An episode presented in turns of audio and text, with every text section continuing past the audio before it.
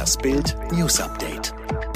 Neuer Höchstwert 19.990 Neuinfektionen in Deutschland. Die Zahl der Corona-Neuinfektionen in Deutschland hat einen neuen Höchstwert erreicht. Am frühen Donnerstagmorgen hat das Robert-Koch-Institut 19.990 neue Infektionen gemeldet. Die letzte Höchstmarke hatte das RKI am vergangenen Samstag mit 19.059 Fällen gemeldet. Seit Beginn der Pandemie haben sich demnach bundesweit 597.583 Menschen mit SARS-CoV-2 infiziert.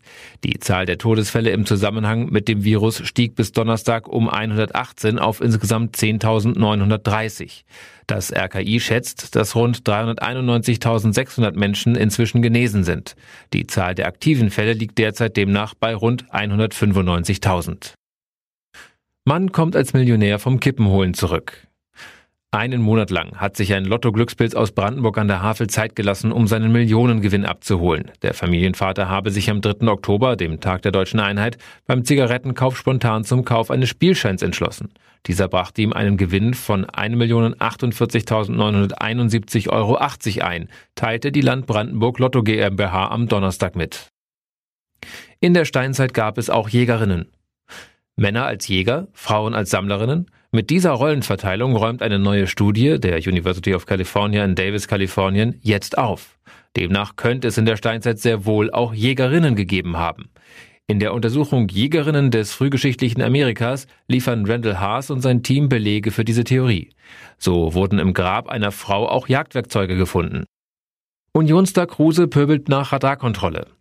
Max Kruse ledert bei Instagram los. Der Unionsstar hat sich auf seinem Account über eine Blitzaktion der Berliner Polizei beschwert und dabei seinem Frust freien Lauf gelassen. Kruse postete ein Foto von der Verkehrssituation, bei der er den Tempokontrolleuren kurz zuvor nach eigener Angabe ins Netz gegangen war. Zu sehen ein Tempo 30 Schild und wenige Meter dahinter ein Pkw, aus dem laut Kruse geblitzt wurde.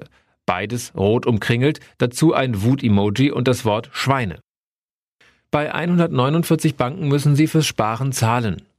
Negativrekord. Mehr als jede fünfte Bank bittet private Sparer zur Kasse. Das ergab eine aktuelle Verivox-Auswertung von über 700 Banken. Allein in Bayern sind es 44, so viele wie in keinem anderen Bundesland. In Ostdeutschland verlangt fast jedes zweite Geldhaus Negativzinsen.